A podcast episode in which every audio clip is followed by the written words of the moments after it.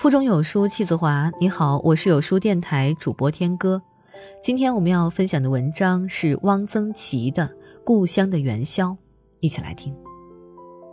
故乡的元宵是并不热闹的，没有狮子、龙灯，没有高跷，没有跑旱船，没有大头和尚戏柳翠，没有花担子、茶担子，这些都在七月十五迎会赛城隍时才有。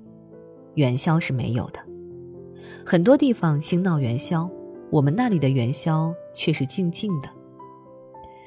有几年有送麒麟的，上午三个乡下的汉子，一个举着麒麟，一张长板凳，外面糊纸扎的麒麟，一个敲小锣，一个打岔，咚咚当当敲一气，齐声唱一些吉利的歌，每一段开头都是格栅栅，格栅栅，格栅栅。麒麟送子到你家，我对这格栅栅印象很深，这是什么意思呢？这是撞声词，撞的什么声呢？送麒麟的没有表演，没有动作，曲调也很简单。送麒麟的来了，一点也不叫人兴奋，只听得一连串的格栅栅，格栅栅完了，祖母就给他们一点钱。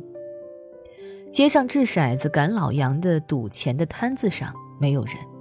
六颗骰子静静地在大碗底握着，摆赌摊儿的坐在小板凳上，抱着膝盖发呆。年快过完了，准备过年输的钱也输得差不多了，明天还有事儿，大家都没有赌性。草巷口有个吹糖人儿的，孙猴子耍大刀，老鼠偷油。北市口有捏面人儿的，青蛇、白蛇、老渔翁。老渔翁的蓑衣是从药店里买来的夏枯草做的。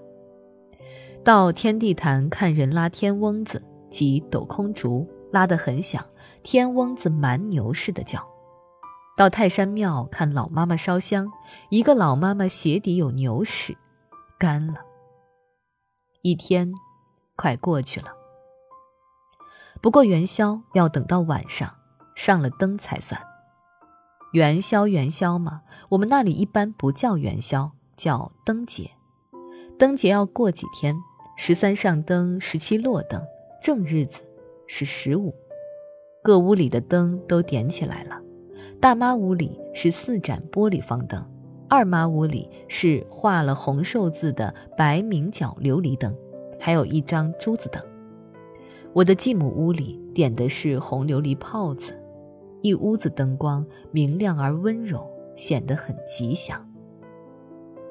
上街去看走马灯，连万顺家的走马灯很大，乡下人不识走马灯，又来了。走马灯不过是来回转动的车马人兵的影子，但也能看它转几圈。后来我自己也动手做了一个，点了蜡烛，看着里面的齿轮一样转了起来。外面的纸屏上一样映出了影子，很欣喜。乾隆河的走马灯并不走，只是一个长方的纸箱子，正面白纸上有一些彩色的小人儿，小人儿连着一根头发丝儿，烛火烘热了发丝，小人儿的手脚会上下动。它虽然不走，我们还是叫它走马灯。要不它叫什么灯呢？这外面的小人儿是唐僧、孙悟空、猪八戒、沙和尚，整个画面表现的是《西游记》唐僧取经。孩子有自己的灯，兔子灯、绣球灯、马灯。兔子灯大都是自己动手做的，下面安四个轱辘，可以拉着走。兔子灯其实不大像兔子，脸是圆的，眼睛是弯弯的，像人的眼睛。还有两道弯弯的眉毛。绣球灯、马灯都是买的。绣球灯是一个多面的纸扎的球，有一个篾制的架子，架子上有一根竹竿，架子下有两个轱辘，手执竹竿向前推移，球即不停滚动。马灯是两段，一个马头，一个马屁股，用带子系在身上。